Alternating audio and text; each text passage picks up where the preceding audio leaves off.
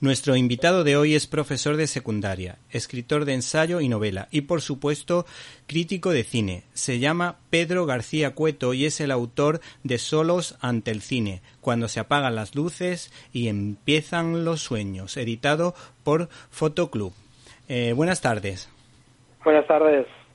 Eh, los que amamos al cine clásico nos encanta hablar con autores que lo tengan en cuenta. ¿Por qué te animaste a escribir sobre el tema?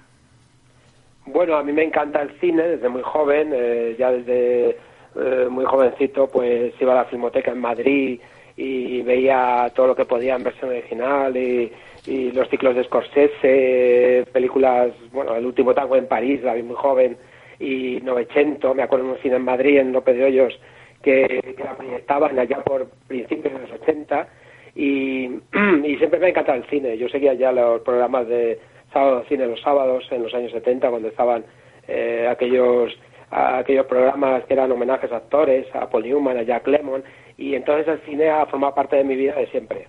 Siempre ha sido quería quería contar en el libro pues mi homenaje a grandes directores con el tema de la soledad de fondo, el tema de, de esos personajes solitarios que aparecen en las películas. Bueno, hay un apartado potente que, como te decíamos, eh, que íbamos a extendernos un poquito, lo dedica a la figura de David Lynch, un cineasta no muy prolífico, pero autor de producciones de gran belleza como Lauren de Arabia o Pasaje en la India. ¿En qué nos tenemos que fijar cuando nos acercamos a este realizador?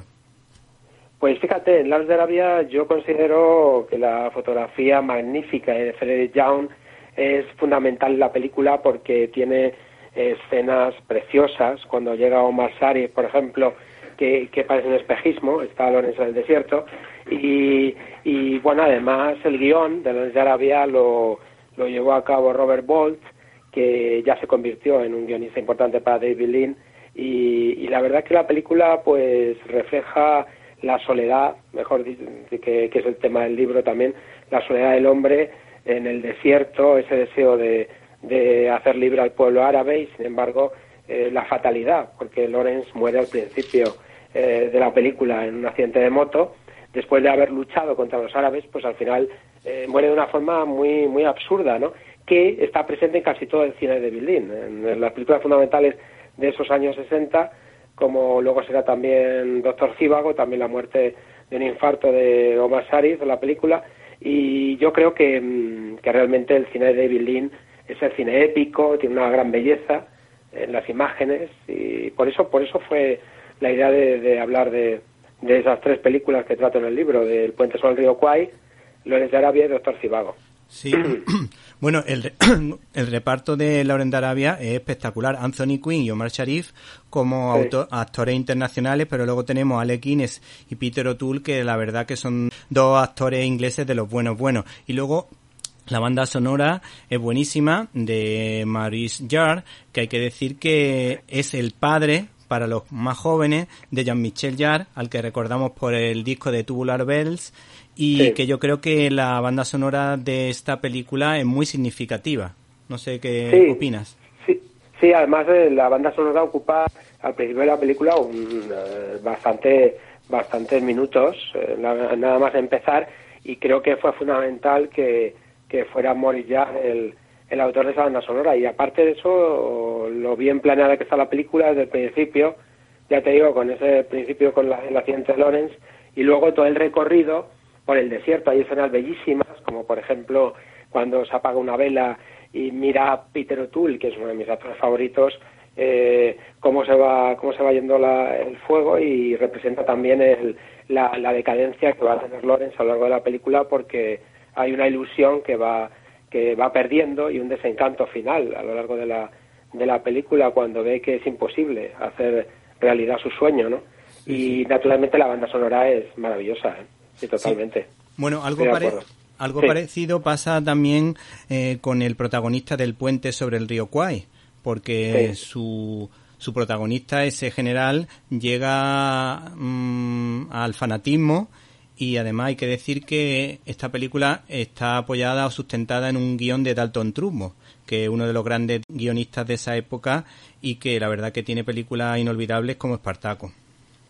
Sí, precisamente debo comentar que mi última novela, bueno, la novela que estoy intentando publicar ahora, trata sobre la caza de brujas en Hollywood, se llama Regreso en la lluvia, la he titulado así, y precisamente uno de los personajes principales es Dalton Trumbo, que eh, después de haber ido a la cárcel por la por la no declarar en la caza de brujas por someterse a la quinta enmienda, pues se irá a México y en México estará totalmente mm, recluido haciendo guiones pero con nombre ficticio hasta que llega de nuevo el nombre importante que va a tener con esta película que cita, con El puente sobre el río Kwai, luego llegará Espartaco, cuando ya Kirk Douglas defiende la inclusión en los créditos de Dalton Trumbo, y es muy importante, yo creo, en el, puente sobre el río Kwai, esa, esa forma de, tratar la película, porque trata de eh, la valentía de los ingleses, eh, en este caso contra los japoneses, y el deseo de, de, crear un puente que luego precisamente se vuela al día siguiente y la muerte de Alex Guinness. Y Alex Guinness además tuvo verdaderamente eh, algunas confrontaciones con David Lean. Leyendo algunos libros sobre David Lean, cuenta las, los problemas y los conflictos que hubo entre, entre una estrella como era Alex Guinness, que ya había rodado con Grace Kelly el Cisne y muchísimas películas en, en Inglaterra, y y la forma de ver la, el cine de David Lean. Eso, fue, eso es interesante también. Sí. Bueno, con respecto a la caza de brujas, hay que decir que todo lo que cuenta es totalmente cierto, pero precisamente antes de que empezase la caza de brujas del senador McCarthy, hubo otra otra especie de persecución, pero en, este, en esta época sí tenía más sentido y porque se comprobó que había actores que estaban de alguna manera vinculados, mm, si sí o si no, de manera encubierta con la Unión Soviética. Entonces, en ese sentido, luego, luego pasa, lo que pasa que luego cuando llegó la caza de brujas, pues ya se convirtió en una cosa que ya no tenía sentido y que se hizo de una manera horrible. Y, y además, por cierto, mm, me gustaría que nos dijeran la novela para apuntarla para que nuestros oyentes sepan si se puede decir ya y que conozcan más detalles de esa curiosa época que a veces mm, no tenemos los datos suficientes para entenderla. Yo creo que con la novela que tú nos propones, pues a lo mejor es una buena oportunidad para poder eh, conocer esa época y ese periodo de la época de Hollywood. Sí, bueno, el título es Renglones en la lluvia, lo que pasa es que todavía no está editada, puede que la edite al final una editorial de Málaga, el editorial, bueno, estoy en ello. Eh, yo he publicado las anteriores en la editorial Atlantis, que es de Aranjuez, la primera sobre la guerra civil, la primera de nuestro desencanto, y la segunda sobre la ocupación nazi en París, que era los bulevares de invierno, que es todo el conflicto que hubo en París, bueno, cuando todos se exiliaron de una gran parte, que lo contaba muy bien Irene Nemirovsky en Suiza francesa, cuando se, se van de París porque llegan los nazis. Y eh, los, mis protagonistas se van a Vichy, al, en la zona ocupada por, bueno, el armisticio famoso de Petén. Pero esta novela todavía no está publicada y cuento en ella, pues precisamente en lo que es el periodo que va desde eh, comienza con el acto estudio, con la figura de Elia Kazan, que luego será de la a amigos del comunismo, entre ellos a Clifford y eh, una serie de personajes que están en la novela que son entre ellos Dalton Trumbo, eh, Rick Larner, eh, Alba Bessi, una serie que estuvo en la, en la Guerra Civil Española luchando. Y bueno, yo creo que sí que es interesante porque, bueno, intenta ser amena, no es muy larga y además eh, mete un poco de intriga y, desde luego eh, habla de lo, de lo que ocurrió en ese periodo, con eh, que el mismo Charles Chaplin también le investigaron y luego no pudo volver a Estados Unidos. Sí, sí. sí. Bueno, Pues hecho este paréntesis promocional, si te parece sí, sí, perdona. Sí, sí, no, no, no, si, mm, ha sido cosa mía. Eh, eh, aprovechamos, ya que seguimos con David Lynn, y pasamos a la última película de David Lynn interesante, aunque hay muchas más, como El Doctor Cibago, que además viene marcada por una anécdota familiar, pues mi tío Javi trabajó de extra en la película. Yo al principio, al principio creía que era Omar Sharif, inocencia de niño, y, y miraba a este hombre y digo, si es que se parece algo a mi tío, pero no, pero no, no es, no es. Y es que él trabajó de extra precisamente cuando creo recordar, según me han contado, me ha contado mi padre o mis tíos, mm, cuando la Rusia zarista muestra su, su crueldad en ese famoso ataque que está que ocurre enfrente de la mansión del doctor Cibago y, y luego, por otra parte, además, esta, esta película es muy interesante porque no solo critica la dureza del zarismo, sino también el comunismo y por otra parte los actores son excepcionales. Julie Christie, Geraldine Chaplin y Omar Sharif, por supuesto, pues lo hacen realmente bien y por supuesto la banda sonora del tema de Lara pues es inolvidable. Sí, sí, yo también coincido contigo en que la película es bellísima.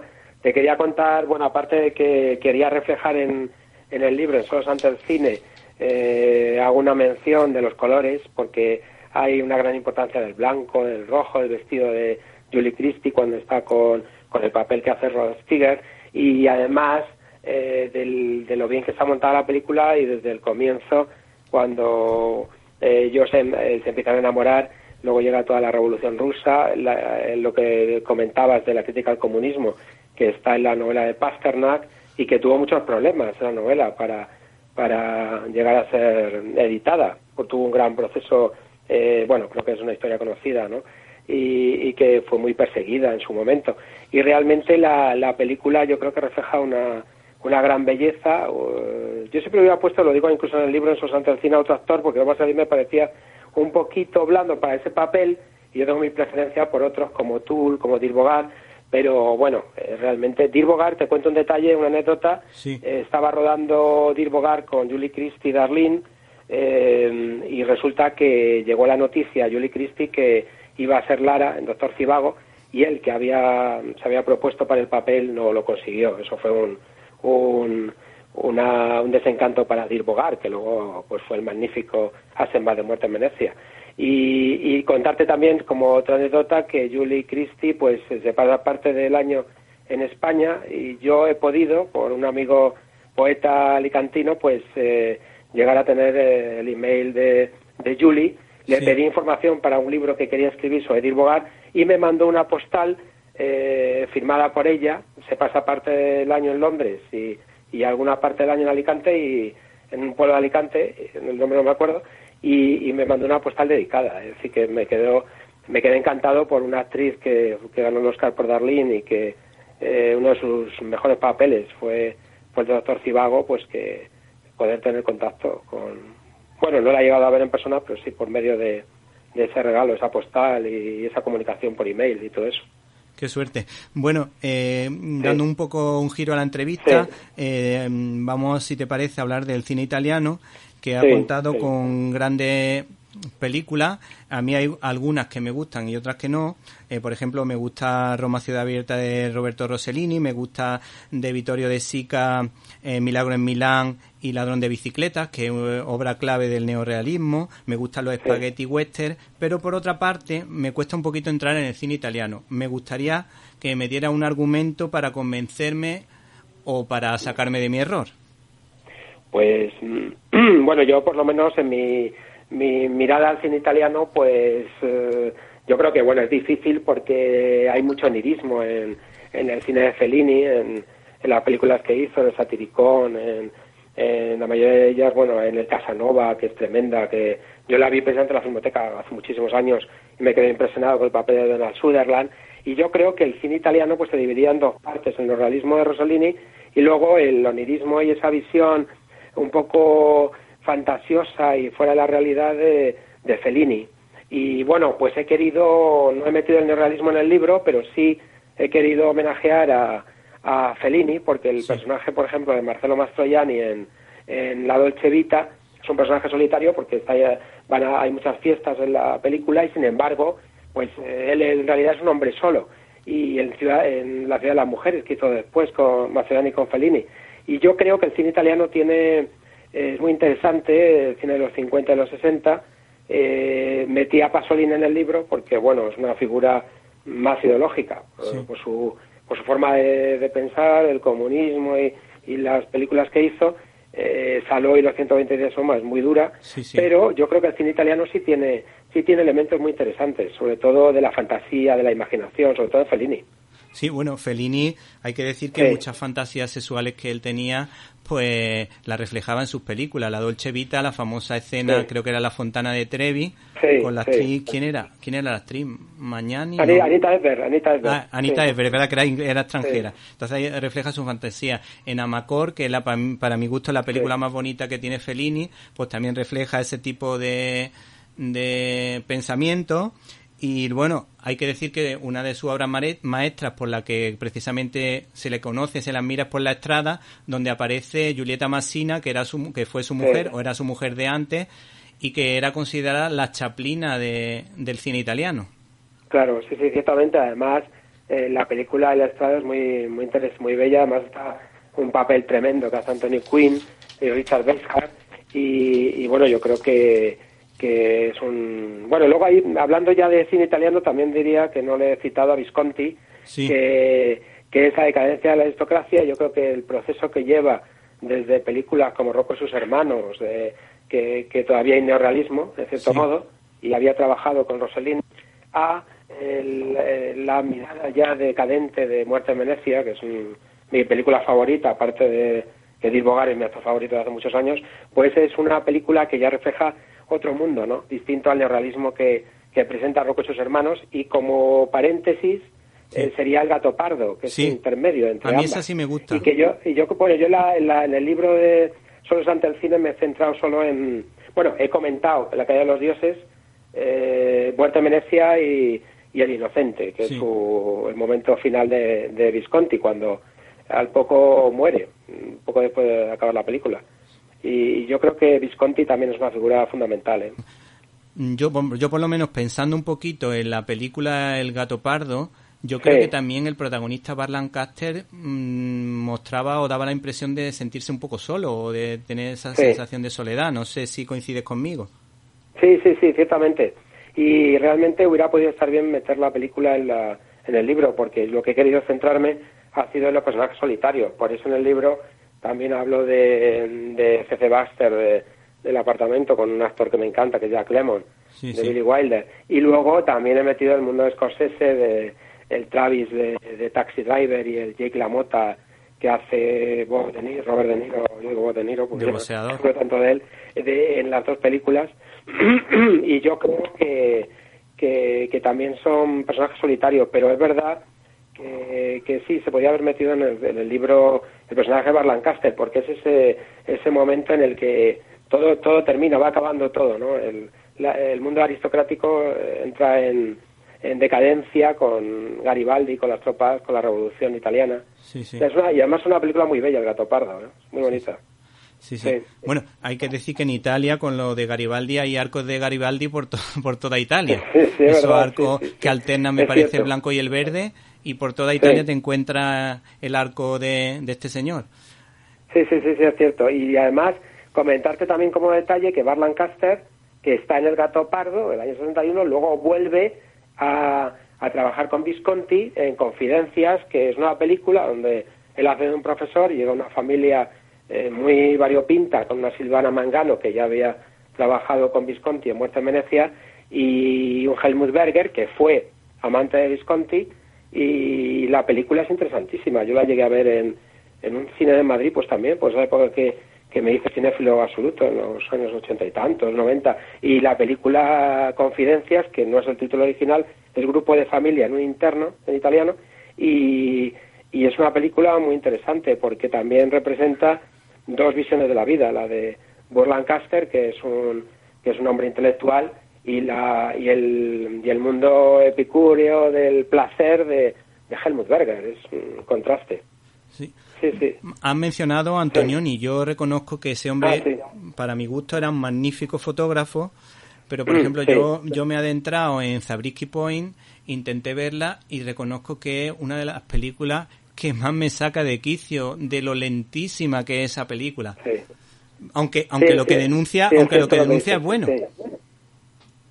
Sí, no, lo que decía sí, es el cine de Antonioni es muy lento y lo que yo quería reflejar en el libro era eh, los silencios que hay en el mundo de Antonioni, ¿no? Los personajes que, que no tienen comunicación, como por ejemplo en, La Noche, pues Alain Delon y Mónica Vitti, eh, Mastroianni con Giamoro, ese, ese tipo de películas que son seguidas, La Noche, La Aventura, van seguidas, El Eclipse, y ese tipo, esa trilogía que hace Antonioni a, a, a principios de los 60 habla de la incomunicación y los personajes son todos seres muy solitarios, porque aunque estén casados, eh, no hay ninguna comunicación en el matrimonio. Es, forma parte de... Y es un cine difícil, el de Antonioni, pero también es interesante, sí. También han mencionado a Pasolini, que dices que era comunista, pero ahora a mi audiencia le voy a contar una cosa que a lo mejor no saben, y es que era una persona favorable a la vida, en contra del aborto, a pesar de su ateísmo, que a veces coincide con ese tipo de ideología, otras veces no. Y además, curiosamente, yo tengo una amiga que es misionera idente y que le gusta muchísimo el cine, de hecho ha publicado varios libros y que dice que para ella una de las mejores películas que se han hecho sobre la vida de Jesús de Nazaret, el Evangelio de San Mateo, y dice que a pesar de su sobriedad es una película muy interesante, según me comenta ella. Sí, pues es cierto que, que bueno, que Pasolini es apasionante, yo creo. Es apasionante porque a pesar de que son películas difíciles, pero claro, también hay un canto a la vida, estoy de acuerdo con, con tu amiga, es cierto. Y aparte de eso, que el Evangelio pues es un canto también a la religión. Realmente él no, él no está, él no excluye la religión de su vida. Lo que pasa es que Pasolini tiene como eh, una doble vertiente entre la, el placer y, la pureza ahí como una mezcla y es muy y luego Pasolini además fue un gran poeta también. Es verdad, sí. Fue un gran poeta ahí. Yo tengo por casa pues poesía de él que me releo de vez en cuando y fue un gran poeta. Y por eso también lo incluí, lo incluí en el libro, me parecía interesante. Sí que es cierto que no he metido a Rossellini, que podía haber estado muy bien por la cuestión del neorrealismo, que, que fue importante, y Vittorio de Sica, que, que el general de la Rover es una maravilla también. Sí, sí. Y el avión de bicicletas, por cierto, también, ahora que, la, que ha citado a Vittorio de Sica. Así que podría... Realmente sería inabarcable, porque habría que meter, un, bueno, podría ser un libro mucho más denso, fíjate, imagínate directores de cine, metido en cine negro también, un apartado de cine negro americano y, y, cine español, algunos directores un poco difíciles como Víctor Erice. Sí. Hoy Víctor Erice tiene dos películas magníficas, El Sur y, y la otra, ¿cómo se llamaba? Mm. Sí, bueno, la que hizo fue, la, primera película fue El espíritu de la colmena. Claro, y luego la eh, segunda Al Sur.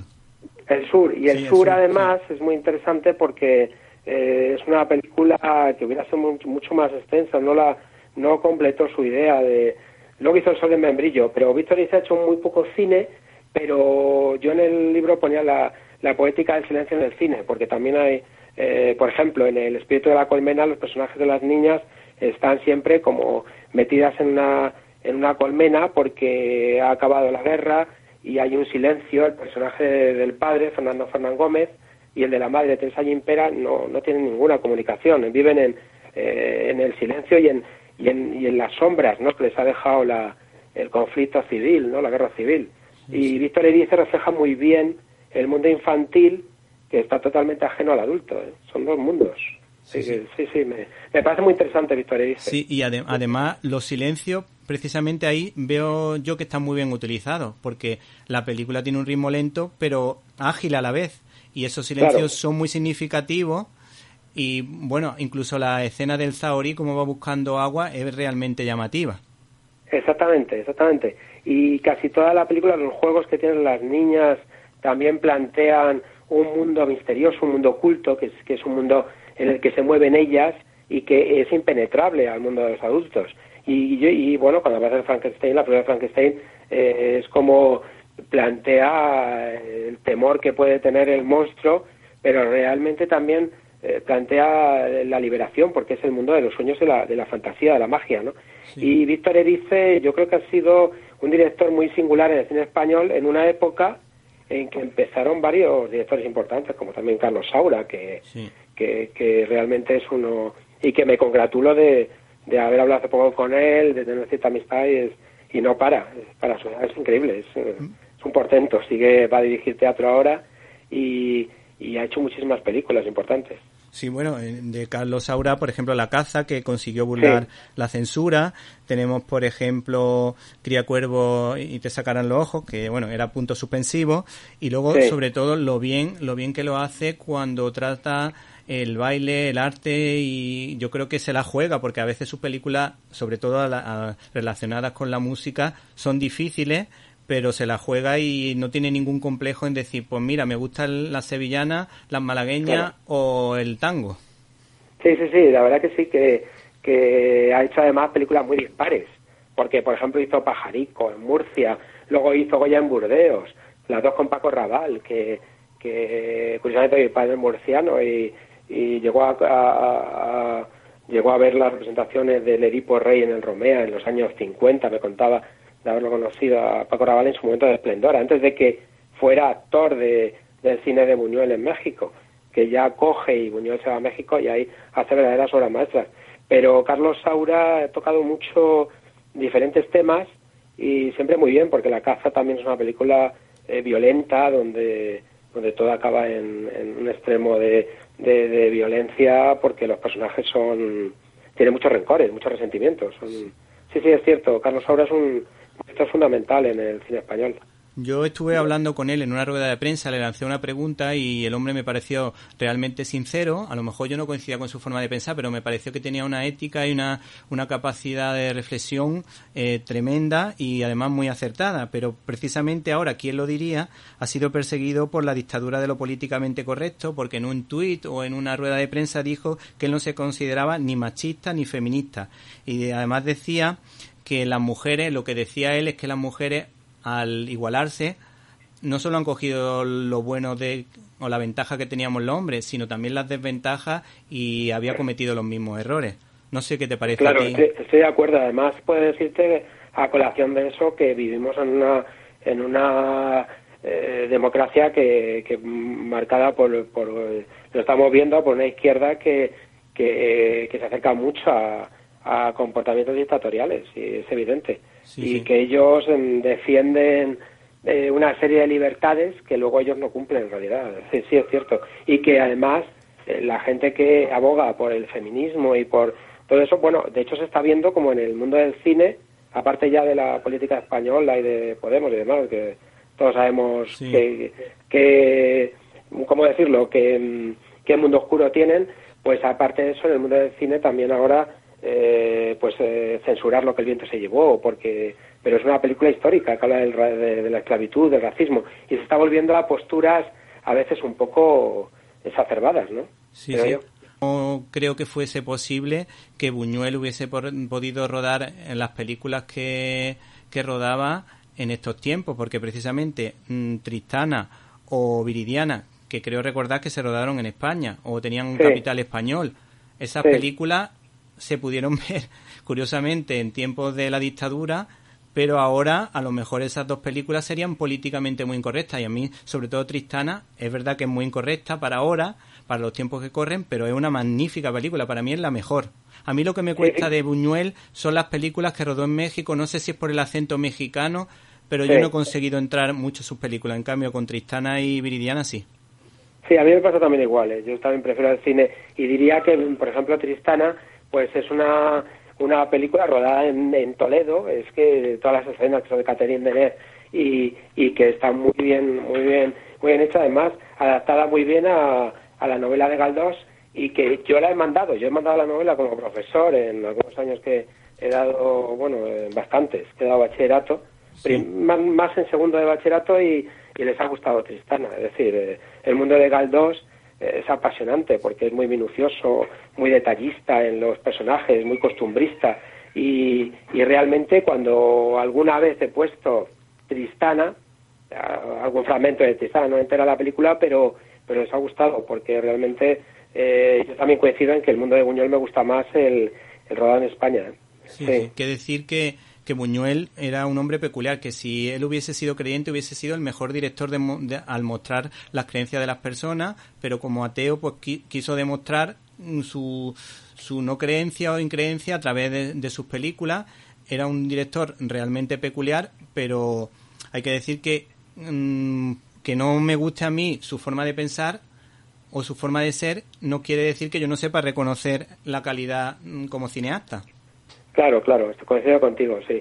Sí, yo también opino igual. Yo creo que como cineasta fue, bueno, además un visionario en cierto modo, cuando eh, se junta con Dalí y hace, bueno, una película muy breve, pero que ya representaban el surrealismo, que luego ya va a ir evolucionando a, a un cine moderno, el, el discreto encanto de la burguesía, la crítica a la sociedad. Sí, sí, sí, yo coincido que Buñuel es un director que, está por encima de toda ideología, sí. Pues ya, ya por último, como comentaba el tema de Galdós, es verdad que, como dato curioso, le podemos comentar también a la audiencia que Galdós explicaba también las cosas, como tú has comentado, porque se metía en todos los saraos iba a, los sitios a conocer a la gente. Si tenía que meterse en una peluquería, pues se pasaba un día entero en una peluquería viendo cómo hablaba la gente. Que tenía que ir a una tienda de comestible, pues hacía exactamente lo mismo. Y por eso precisamente contaba también y con tanto lujo de detalles todas esas cosas que, que acabas de comentar. Y bueno, si te parece, mm, un minutillo más, si quieres comentar alguna cosilla y nos despedimos de tu fabuloso libro. Ah, pues muchas gracias. Sobre todo, bueno, comentarlo únicamente de Galdós, que, que bueno, ahora se ha salido un nuevo libro, un amigo, Germán Gullón, ha hecho una estupenda biografía. Han hecho dos o tres biografías este año.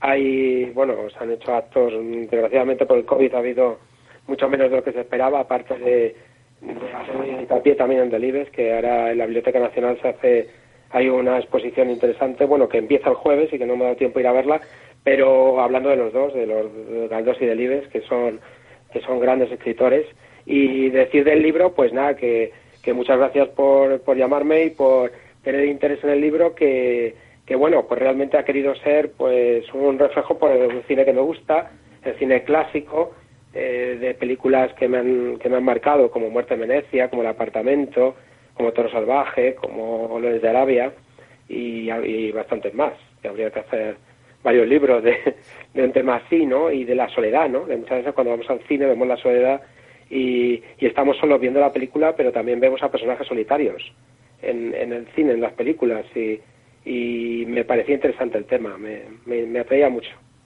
Y muchas gracias por, por contar conmigo.